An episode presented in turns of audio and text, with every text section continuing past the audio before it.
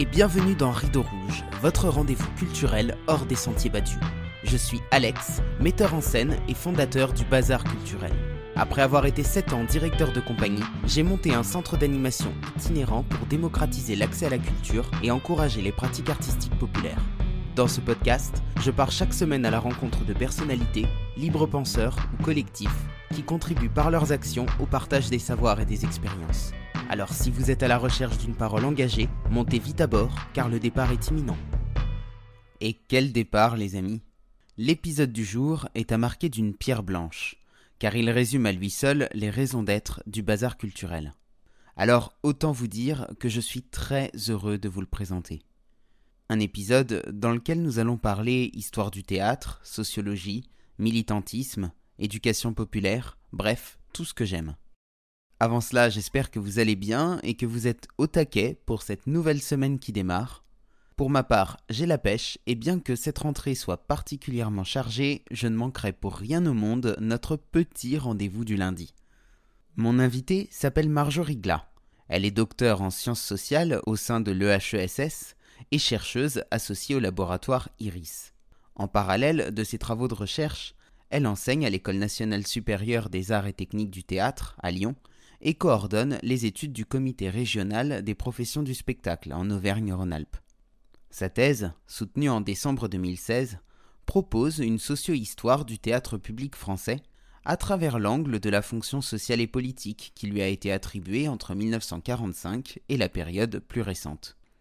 Elle y montre notamment comment le théâtre public s'est progressivement recentré sur lui-même et sur ses enjeux internes faisant la part belle aux metteurs en scène et aux programmateurs au détriment du public et notamment du public populaire. Bonjour Marjorie, bienvenue. Bonjour. C'est un plaisir de vous accueillir ici. Vous avez euh, réalisé un ouvrage Quand l'art chasse le populaire, dont on va parler tout à l'heure. C'est un sujet, moi, qui m'intéresse euh, avec euh, le bazar culturel et puis plus particulièrement avec le podcast Rideau Rouge. Donc j'ai mhm. hâte de vous entendre à ce sujet. Avant ça, Marjorie, j'ai une petite question pour vous. Est-ce que vous êtes prête? Je suis prête. En ce moment, un parfum que vous aimez bien euh, Ce serait euh, euh, peut-être le parfum, l'odeur des platanes. Ok, super. Quel est votre parcours, Marjorie? Alors moi, j'ai commencé, j'ai commencé par un, un, parcours plutôt dans le secteur culturel. C'est la raison pour laquelle je m'y intéresse particulièrement. J'ai été administratrice de compagnie de théâtre pendant plusieurs années. Et euh, suite à un certain désenchantement euh, lié à mon parcours dans ce secteur, désenchantement, on en parlera peut-être tout à l'heure, mais ce qui m'intéressait dans le théâtre, c'était l'idée que le théâtre pouvait peut-être euh, aider à changer le monde, changer la perception du monde. Et je me suis rendu compte que le théâtre était centré sur des enjeux en fait plutôt strictement professionnels dans un certain d'entre-soi. Et donc c'est quelque chose qui m'a beaucoup interrogée.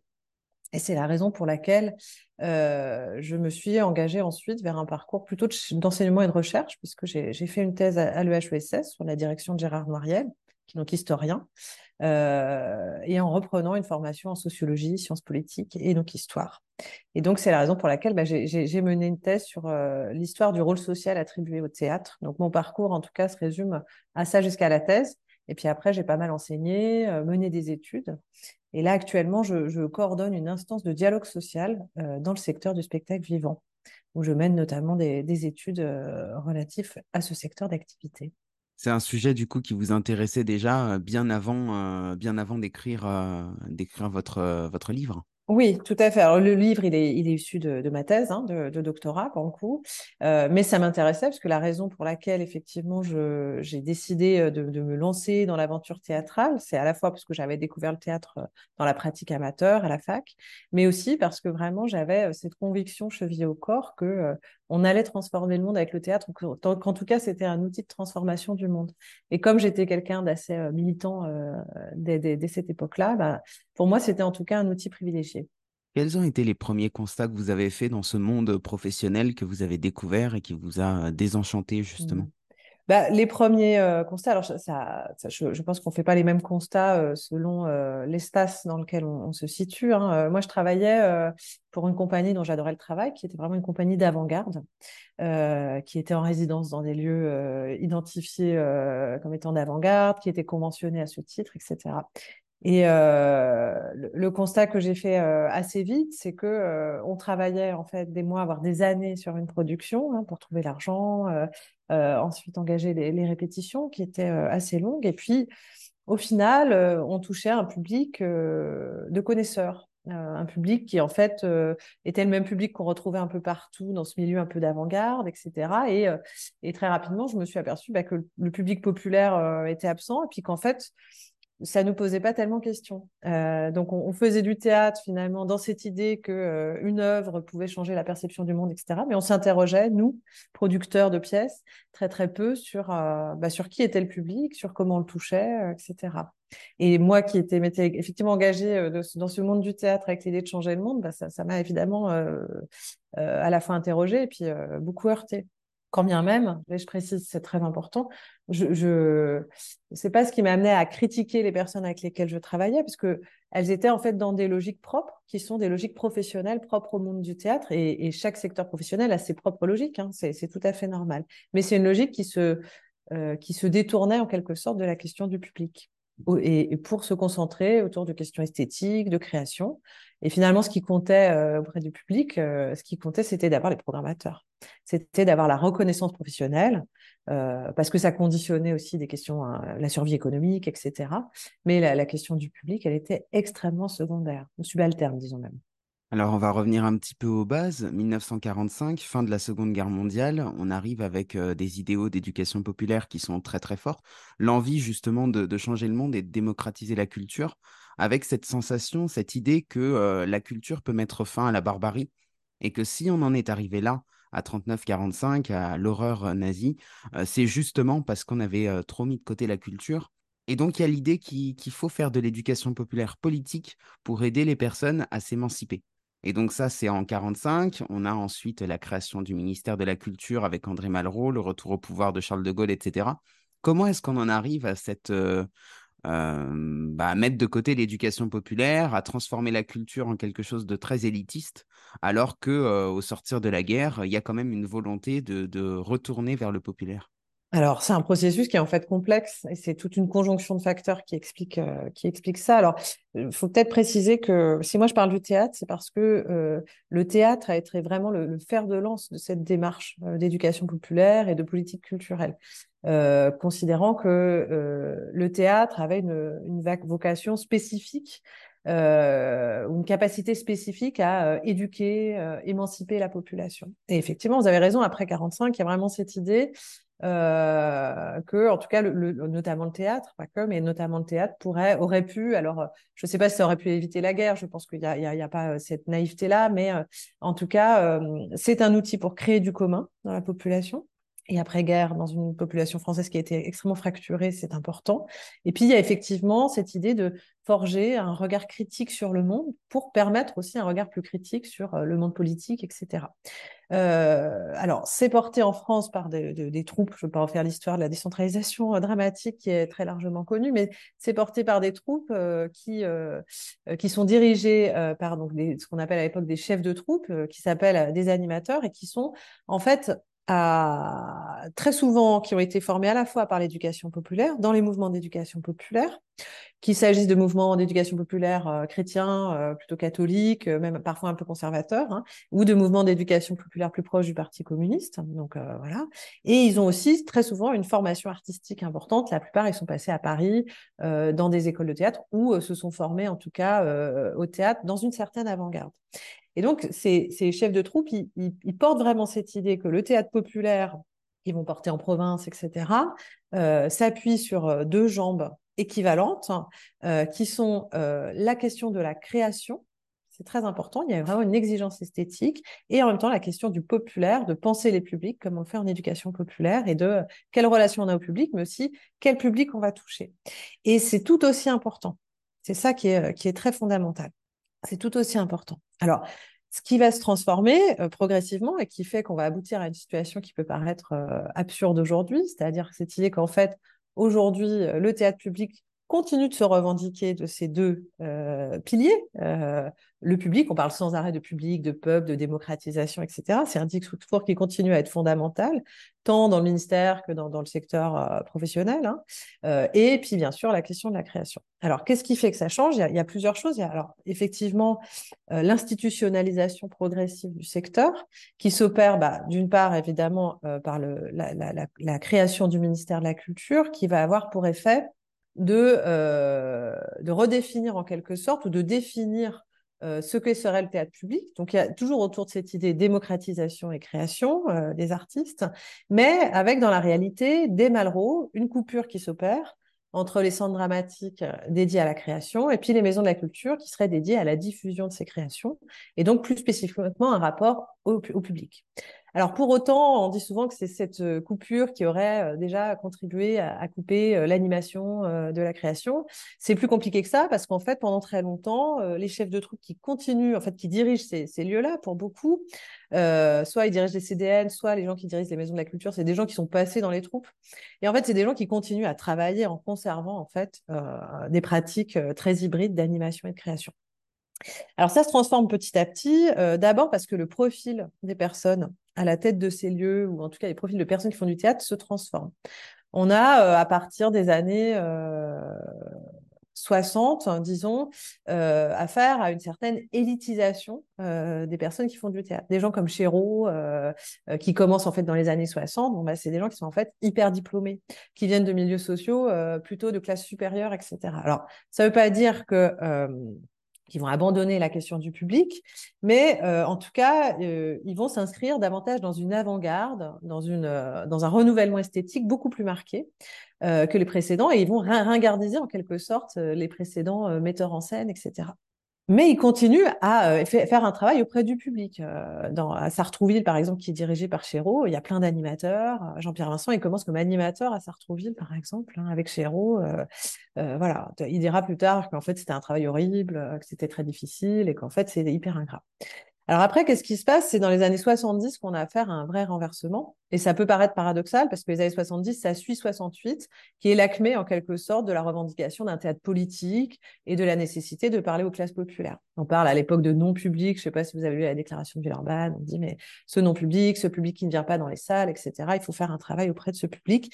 Et ce non-public, très clairement, ça désigne la classe ouvrière qui, à l'époque, est la classe a, touché, puisque euh, la majorité de ces directeurs de théâtre, c'est des marxistes, hein, euh, voire parfois maoïstes, etc. Et donc la classe ouvrière, c'est euh, le Graal en quelque sorte.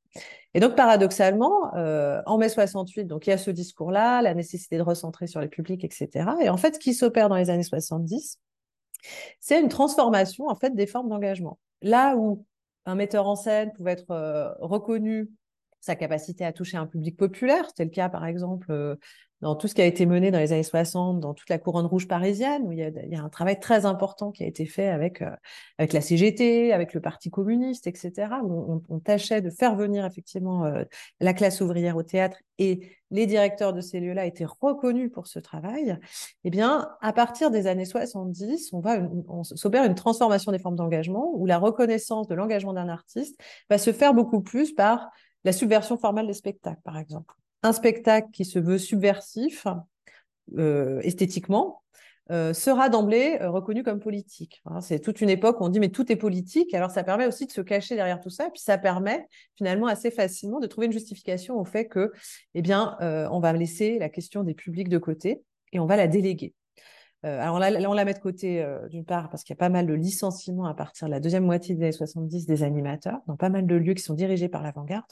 Euh, et puis, on la délègue avec, auprès d'animateurs de, d'animateurs euh, spécialisés euh, et qui sont de plus en plus au bas de l'échelle. Là où précédemment, les animateurs étaient ceux qui dirigeaient les maisons. Hein, donc, c'est vraiment une transformation qui s'opère qui est importante.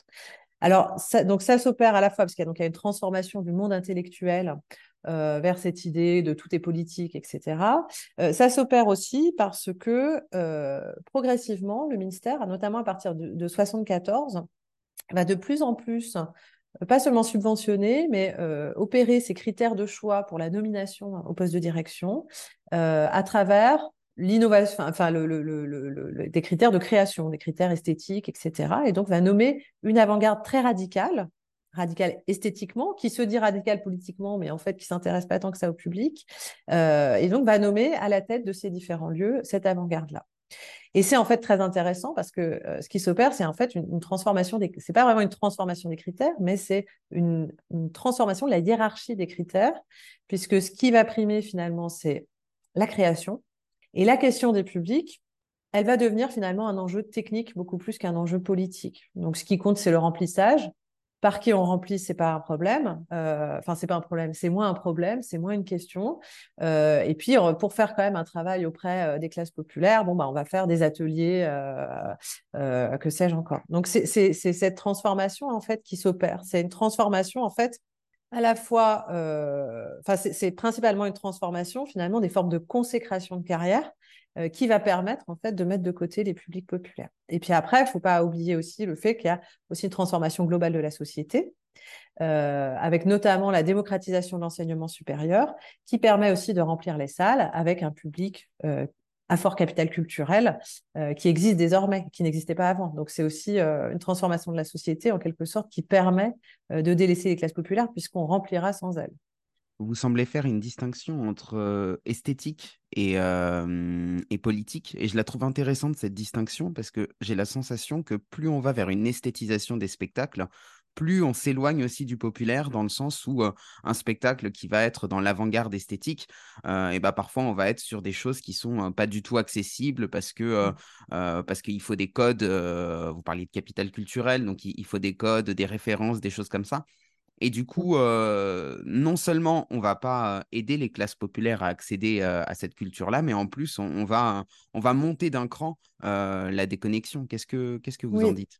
Ben Ça, c'est tout à fait vrai. Et c'est d'ailleurs ce, qu'on, ce, qu'on, ce qui s'opère, par exemple, dans, dans ces, je, disais que l'avant-garde était nommée à, la direction de nombreux lieux à partir de 1974. C'est le cas de Jean-Pierre Vincent, par exemple, hein, qui est nommé au TNS et dont je parle beaucoup dans, dans, dans mon ouvrage.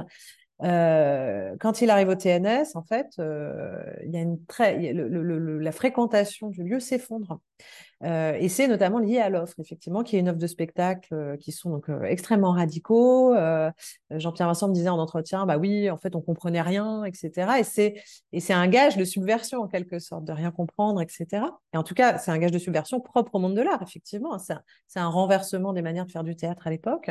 Mais du coup, ça a pour effet, effectivement, une perte du public non initié. Euh, et qui va euh, se détourner euh, du coup de, ces théâtres-là. Alors c'est un public qui n'était pas majoritaire, il n'y a jamais eu de, classe populaire majoritaire dans les théâtres. Au, mieux, on monte à 20% la fréquentation, mais c'était quand même déjà pas si mal. Et il y a vraiment un effondrement, en tout cas, de la fréquentation par les classes populaires. Et les classes populaires, en tout cas, notamment dans le monde ouvrier, euh, certains s'en plaignent de manière euh, assez, assez violente. Il y, a, une colère euh, très très forte. Je cite dans mon ouvrage Jean, qui est un électricien, qui en 79, lors d'un débat au théâtre de Gennevilliers, donc Jean, il est au Parti communiste, il est à la CGT, il a accédé au théâtre par ces relais-là, hein, qui étaient des relais fondamentaux et qui avaient très largement investi le théâtre comme un espace d'émancipation, comme un outil d'émancipation. Voilà, les gens, il dit, ben voilà, d'un côté, on a le théâtre privé, donc il cite au théâtre ce soir, qui est une émission euh, de théâtre à la télévision, et dit, ben là, on nous prend pour des cons. Et puis vous, euh, vous nous faites des spectacles, on s'endort, on se fait chier, on comprend rien. Et, euh, et en gros, il dit, mais c'est dégueulasse, c'est dégueulasse parce que vous, vous, nous avez trahis en quelque sorte, et vous jouez le jeu bourgeois. Donc, il y a, effectivement la cette subversion formelle qui se voudrait politique en tant que telle, en fait, elle, contribue effectivement à perdre ce public-là. Euh, qui, euh, qui effectivement ne, comprend plus nécessairement les spectacles. Ce qui se transforme aussi, hein, c'est les thèmes abordés euh, jusqu'ici. Enfin, c'était pas systématique, mais il y avait quand même cette idée de choisir des pièces ou d'écrire des pièces qui, traitent de thèmes qui intéressent aussi la classe ouvrière. Hein, donc euh, la question du travail, etc. Il y, a, beaucoup de metteurs en scène qui écrivent leurs pièces à ce moment-là, à partir d'entretiens menés avec des ouvriers. Donc les, thèmes changent, euh, le choix du répertoire euh, également. Quand, quand, on est sur un répertoire déjà existant, par exemple, il y avait toujours un effort qui était fait pour avoir un répertoire aussi comique, parce qu'on sait que vis-à-vis du public, ben, ça facilite la venue, puis ça permet d'avoir du plaisir, etc. Et donc les programmations, elles sont de moins en moins mixées avec ces spectacles qui sont du répertoire, c'est des Molières, hein, etc. C'est vraiment du répertoire classique, mais dont on sait qu'il marche bien. Et puis, ce qui se transforme aussi, et ça, c'est aussi quelque chose que je trouve très intéressant, c'est que on retrouve en fait dans les archives pas mal de, de, traces qui montrent que beaucoup de metteurs en scène, notamment ceux qui travaillaient par exemple dans la couronne rouge parisienne, testaient leur spectacle avant euh, auprès d'un public ouvrier bah, pour voir ce qui était compris ou pas. Puis ils n'étaient pas à, retoucher aussi en fonction des retours qui leur étaient faits. Et ça, c'est très intéressant parce qu'aujourd'hui, c'est des pratiques qui ont plus du tout cours, qui seraient considérées comme extrêmement populistes.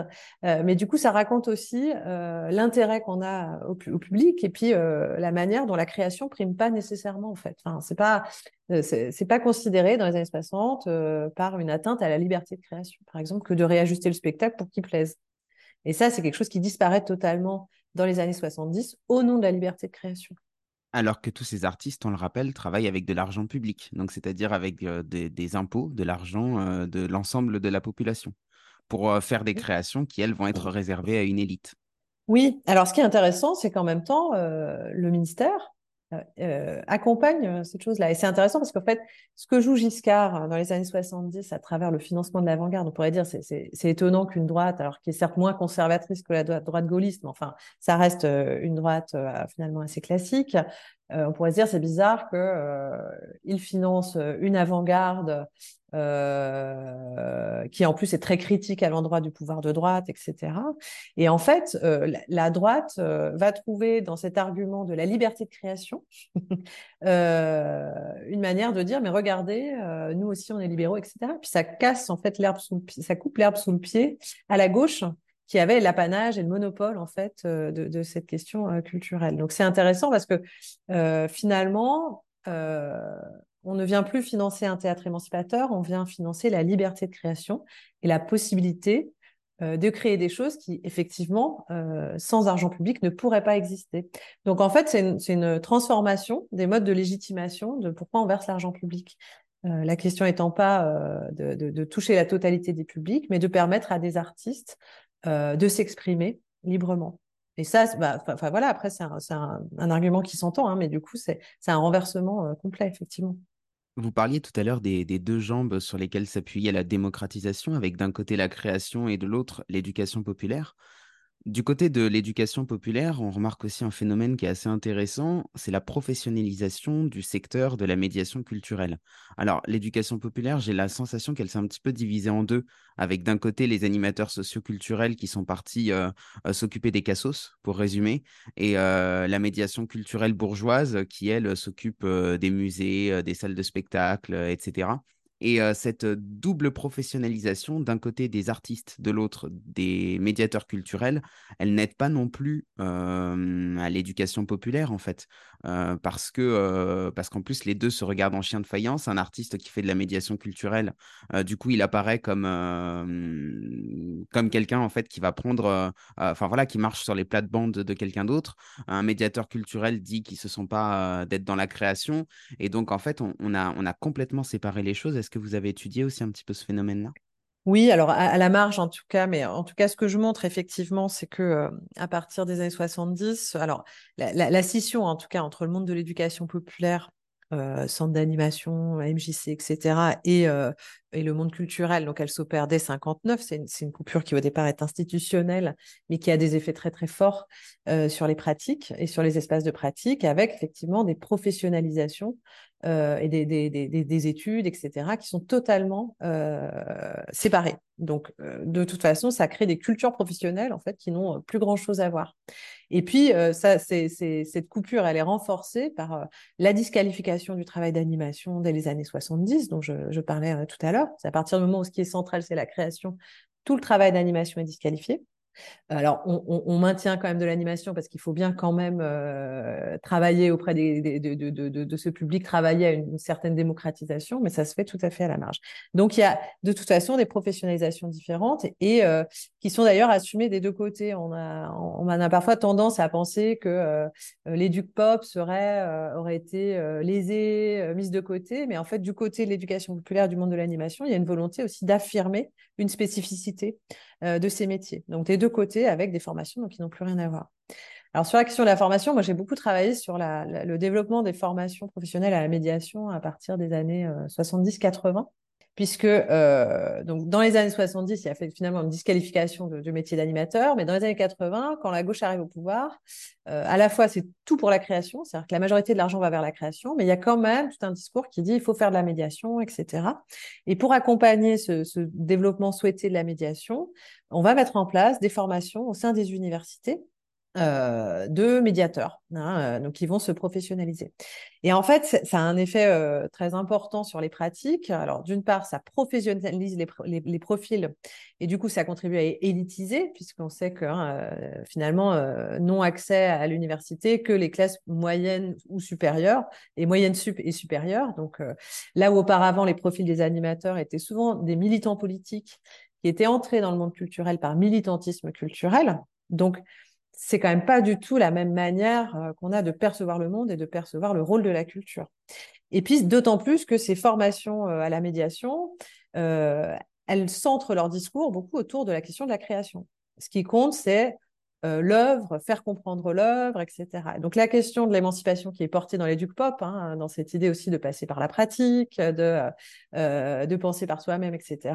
C'est pas du tout cette manière-là qu'on a euh, d'aborder les choses à l'université dans les années 80, puisque tout doit partir de l'œuvre et on est plutôt dans une logique d'expliquer l'œuvre, etc. Et puis ça a pour autre effet de techniciser beaucoup ces métiers à travers une des conceptions du public euh, très segmentées. Donc, il y a euh, des manières de travailler auprès du public scolaire, du public, euh, je ne sais pas, du public des détenus, etc., etc. Et cette segmentation des publics, elle recoupe par ailleurs des, financements qui ont été créés dans les années 80 hein, sous Jack Lang, qui sont des financements dédiés à certains types de publics. Donc c'est là qu'apparaissent euh, culture et santé, euh, euh, prison, culture et prison, etc., etc. Et donc en fait, ça contribue à une hypersegmentation du public et à mettre finalement des populations dans des cases, non plus pensées en termes de classe sociale comme c'était le cas auparavant, mais en termes de euh, d'institutions dont il dépendrait. Vous voyez ce que je veux dire? Un détenu qui dépend de la prison, euh, une personne malade qui va dépendre de l'hôpital, euh, un gamin en difficulté qui sera dans tel centre social, etc. Et donc on a une lecture du public très segmentée, très réductrice aussi, et qui est beaucoup plus réductrice que la question des classes populaires, par exemple, qui, qui, qui, qui donne plus d'ampleur, en tout cas, aux, populations concernées. Et ça a pour effet, en fait, cette segmentation des publics, bah, tout bonnement, d'oublier euh, l'écrasante majorité des classes populaires, c'est-à-dire les classes populaires qui ne dépendent pas euh, soit d'un centre social, soit d'un hôpital, soit que sais-je encore. Donc en fait, cette professionnalisation euh, du secteur de la médiation, elle a en fait des effets extrêmement forts sur, sur aussi la conception qu'on va avoir des publics et le travail qu'on va mener auprès des publics.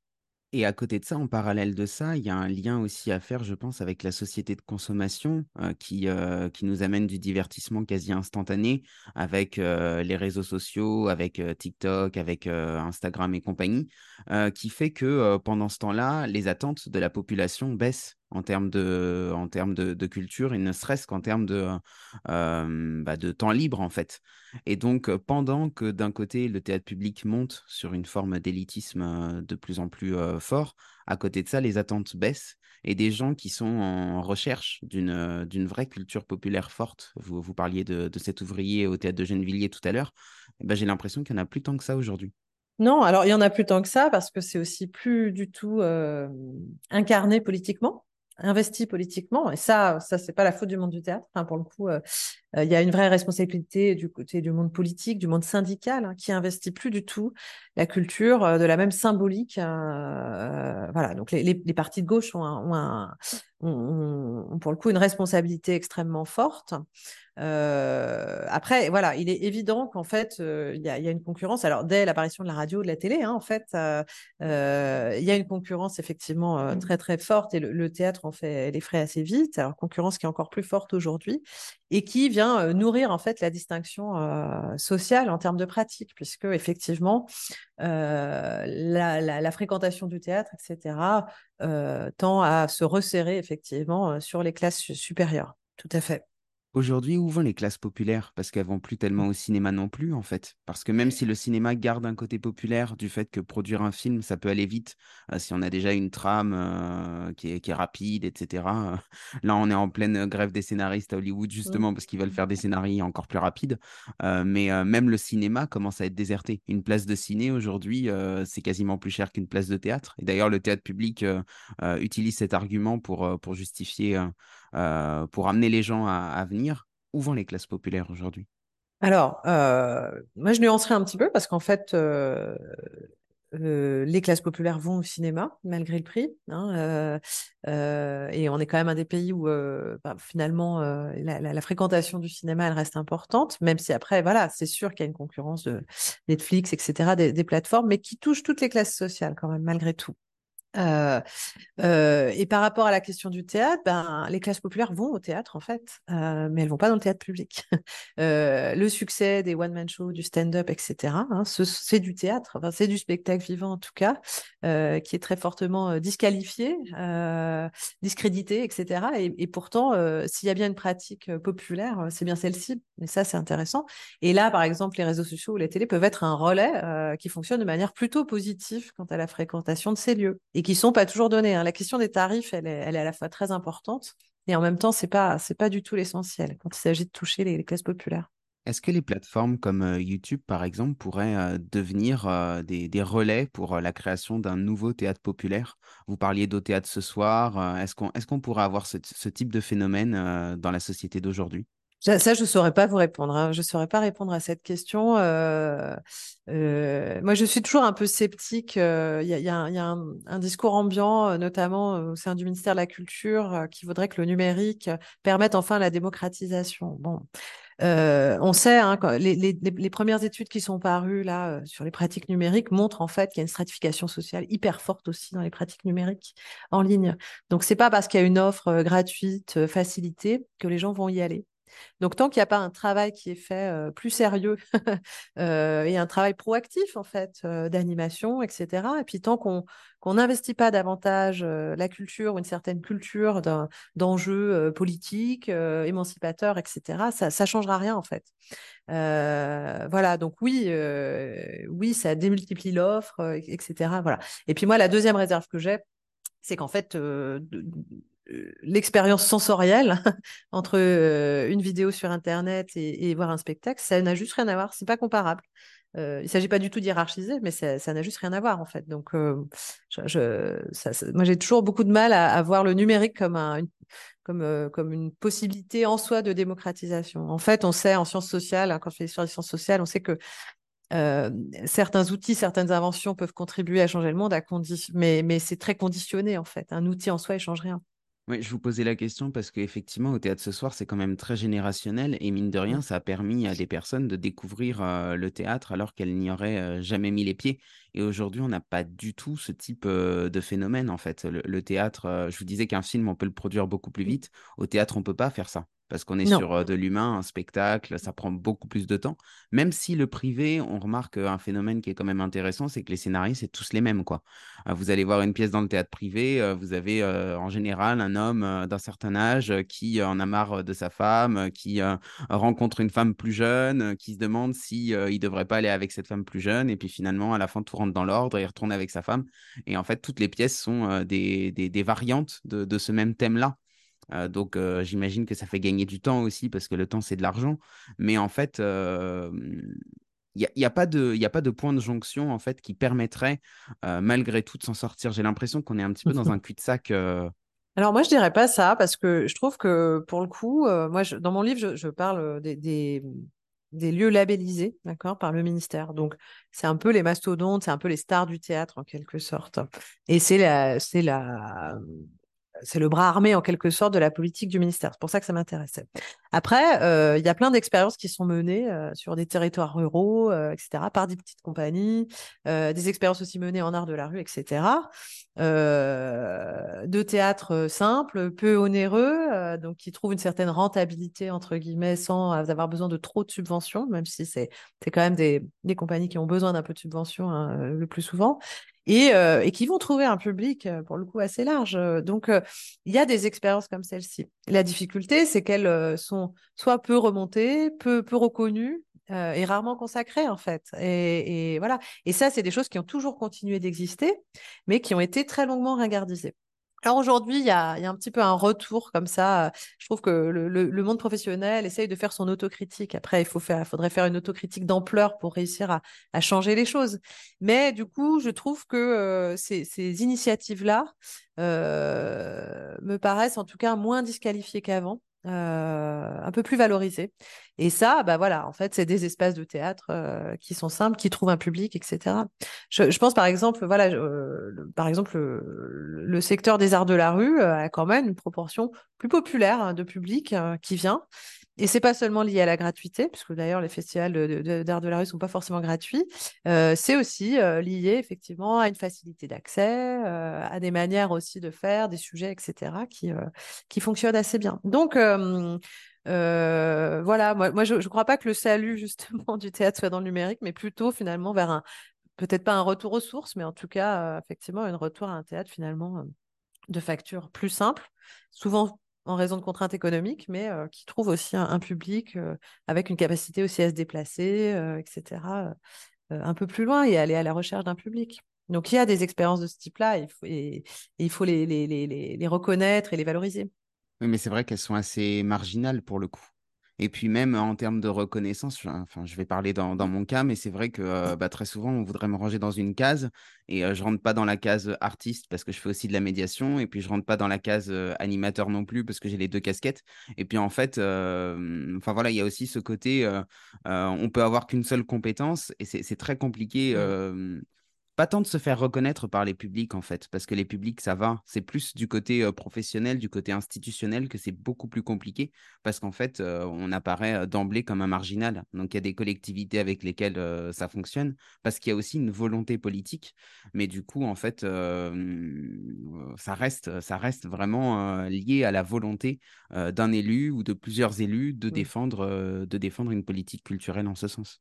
Oui, oui, tout à fait, tout à fait. Et c'est bien ça qu'il faudrait, euh, qu'il faudrait que le secteur euh, brise. Après, moi, je, je, mmh, je, pense que le théâtre public est arrivé à un tel niveau de crise, euh, de légitimité, vis-à-vis du public, mais de manière plus générale, que j'ai le sentiment, peut-être un peu optimiste, que les cartes pourraient être battues et que effectivement euh, ces difficultés que vous soulignez euh, et qui sont euh, récurrentes en fait depuis 30 ans, c'est ce que je montre dans mon livre en fait, c'est que c'est, toujours la même histoire hein, en quelque sorte et avec un argent public qui est très mal réparti, avec des gens qui ont beaucoup, qui monopolisent non seulement de, l'argent mais aussi du pouvoir et puis d'autres qui derrière se retrouvent délégitimés, effectivement fortement disqualifiés.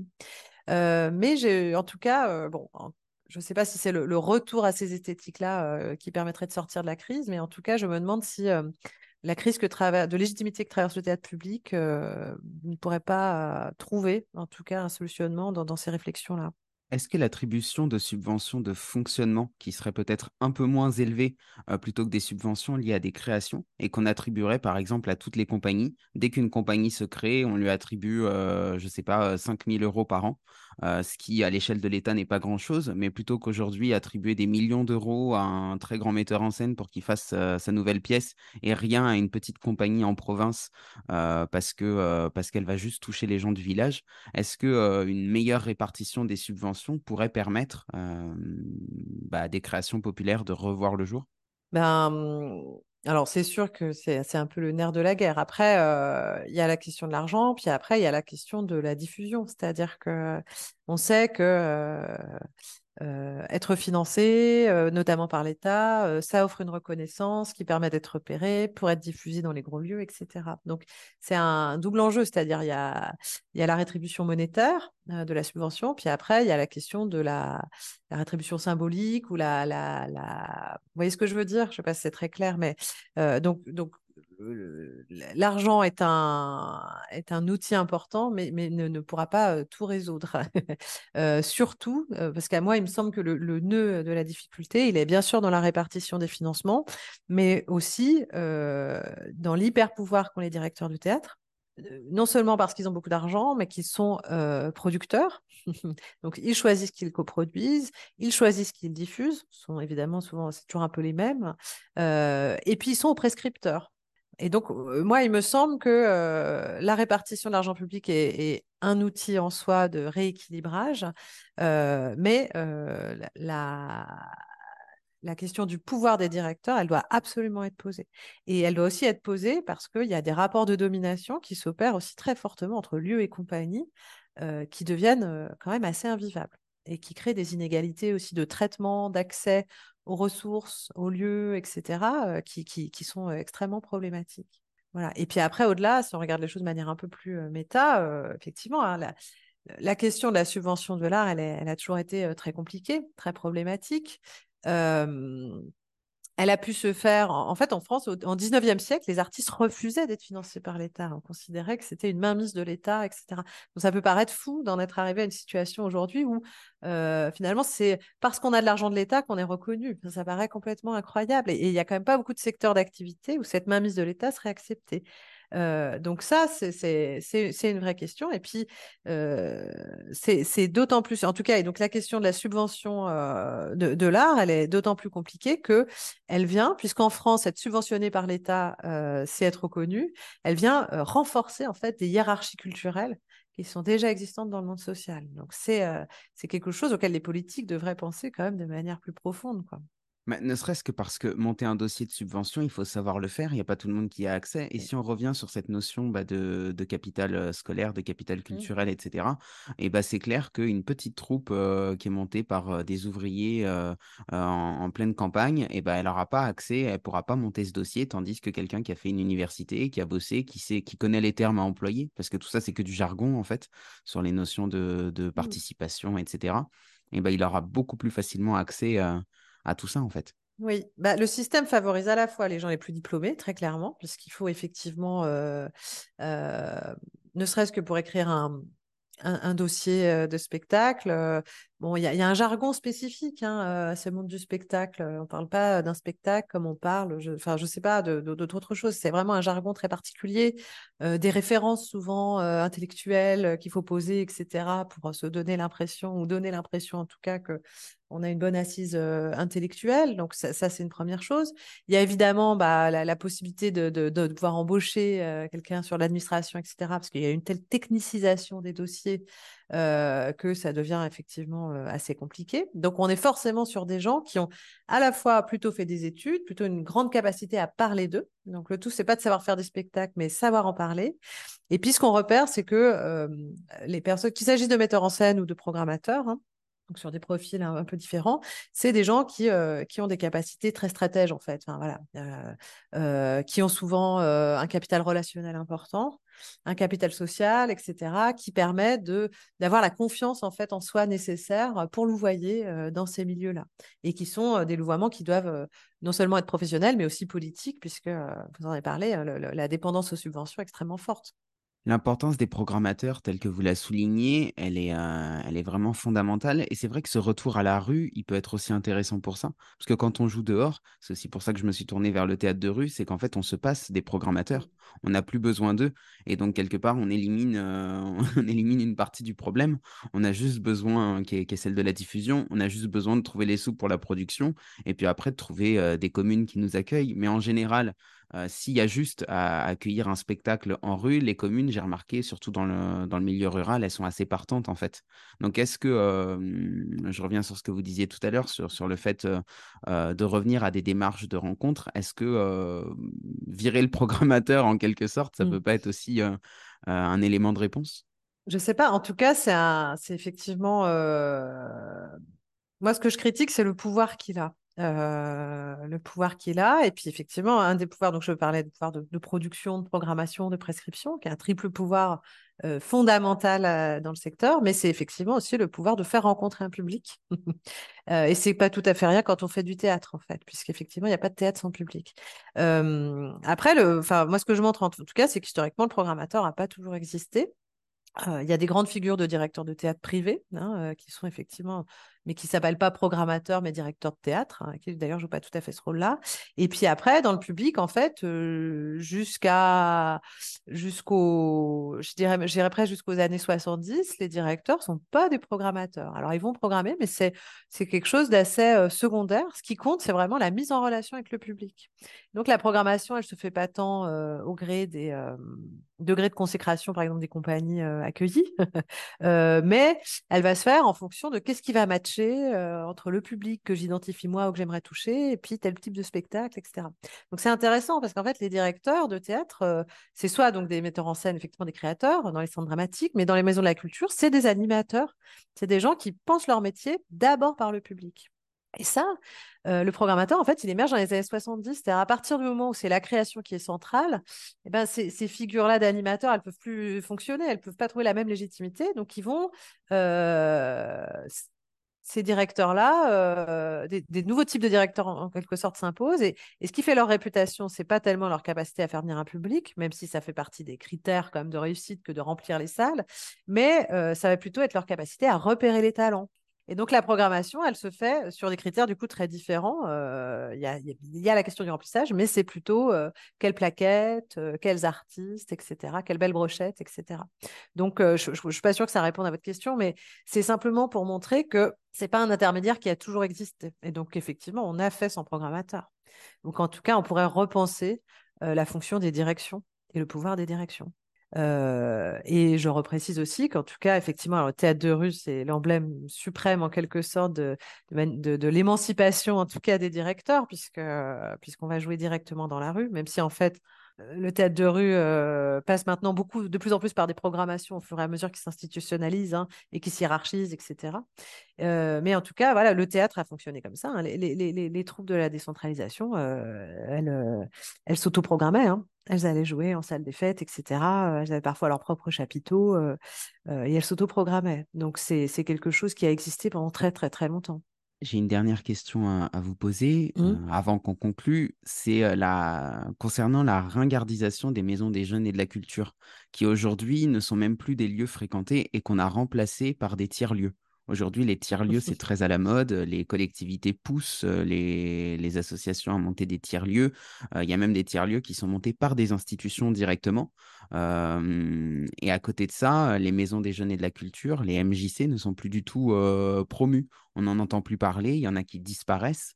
Et donc, on est en train de remplacer ces lieux qui étaient des lieux de politisation et de socialisation très forts par, euh, par des tiers-lieux qui sont en fait, euh, euh, qui font l'apologie d'un système néolibéral qui n'est pas du tout dans la même optique.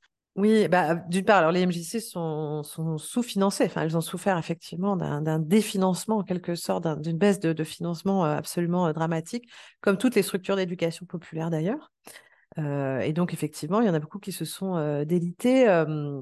Et c'est un vrai problème en termes d'offres de loisirs hein, aussi, d'offres culturelles, sportives, etc. puisque ces offres-là, elles passent dans le privé. Donc ça, ça c'est une première chose. Et, et Dieu sait pourtant que la question de la pratique, notamment en matière culture, parce que c'est ce qui nous intéresse, elle, c'est aussi un, moyen, un outil en tout cas d'accession à la culture, euh, que de, passer par de la pratique, du théâtre, de la danse, etc. Euh, donc ça, c'est la, première chose. je, voudrais préciser que les MJC sont quand même moins investis depuis longtemps de cet idéal de politisation, hein, parce que ça s'est aussi professionnalisé de son côté. Et donc cette question de la politique, ça ne veut pas dire qu'elle est plus du tout posée, mais elle, elle, est quand même pas posée de la même manière, de manière aussi importante que ça a pu être le cas il y a quelques dizaines d'années. voilà. Et puis alors quant au tiers lieu, effectivement, moi c'est un peu le truc à la mode, avec des modèles extrêmement différents. Moi c'est un terme que je trouve très fourre-tout, hein, avec des espaces de tiers lieux qui essayer de reconvoquer du social, de la mixité, de pratiques, etc., et qui peuvent être intéressants. Et puis d'autres tiers-lieux, effectivement, qui sont en fait des espèces de coworking avec du fooding, tout est en ing, avec des acronymes anglais. Et oui, effectivement. Et ça, c'est quand même assez affligeant, en tout cas, de voir que ça devient aussi un, fer de lance important de la politique culturelle du ministère, qui, manque quand même de d'analyse hein, de ce que sont ces tiers-lieux, de qu'est-ce qu'on finance, etc. Et puis qui pose le tiers-lieu comme un, comme un, comme un, outil qui viendrait résoudre, je sais pas, l'accès à la culture, la fracture sociale, que sais-je. Bon, bah là encore, c'est comme si, voilà, c'est la même chose, c'est le même constat que pour le numérique. Un outil en soi ne résout rien. Et il faut réfléchir l'outil et les usages qu'on en a. Donc, même chose sur les tiers-lieux. Si vous aviez le pouvoir de changer le monde, si je vous donnais une baguette magique, par où est-ce que vous commenceriez? Ben, Je supprimerais les inégalités. ok. Tout simplement. Super. Eh ben, merci beaucoup, Marjorie. Merci. À bientôt. À bientôt. C'est tout pour aujourd'hui. Je ne sais pas vous, mais moi j'ai trouvé cet échange passionnant et il me donne clairement à réfléchir. J'en retiens notamment, tout d'abord, qu'à l'échelle des artistes, la subversion formelle a pris le pas sur la subversion politique. Il ne s'agit plus de contribuer à l'émancipation des citoyens, mais de proposer des spectacles innovants, qui constituent une sorte d'avant-garde esthétique. Cela donne lieu à des créations dont les thèmes n'intéressent plus les classes populaires, et qui, en plus, de par leur forte esthétisation, sont complexes à comprendre et donc peu accessibles. Cette primauté de la forme sur le fond est accentuée par la toute-puissance des programmateurs qui se positionne en chasseur de tête pour repérer les nouveaux talents, incitant les artistes à rechercher davantage leur approbation que celle des spectateurs. Ensuite, qu'à l'échelle des politiques, les décisions prises depuis plusieurs décennies accentuent la séparation entre création et éducation populaire. Pendant que l'État subventionne la liberté de création, il baisse les financements des maisons des jeunes et de la culture. Cette stratégie a fait perdre aux artistes leur casquette d'animateurs, faisant d'eux des créateurs, des héros, très souvent sur leur piédestal, dans une déconnexion encore plus forte vis-à-vis des publics. En outre, la professionnalisation des métiers de la culture, tant du côté de la création que de la médiation, tend à éloigner encore plus l'art des classes populaires, puisque l'exercice de ces métiers entre désormais dans une logique de diplôme et de savoir-faire très précis. Enfin, qu'à l'échelle des spectateurs, cela se traduit par un manque d'offres pour les classes populaires dans le théâtre public, qui continuent toutefois de payer par leurs impôts les créations dont seuls les plus riches bénéficient. Par ailleurs, la très forte segmentation des publics, considérés au travers de l'institution dont ils dépendent, public scolaire, public du champ social, public du milieu carcéral, etc., empêche de penser les individus comme des citoyens à part entière, et surtout ne permet jamais de s'adresser à toute la population puisque les spectateurs qui ne dépendent d'aucune institution ne sont par conséquent jamais visés. Si le podcast vous a plu, n'oubliez pas de lui laisser une note positive et de vous abonner si ce n'est pas déjà fait.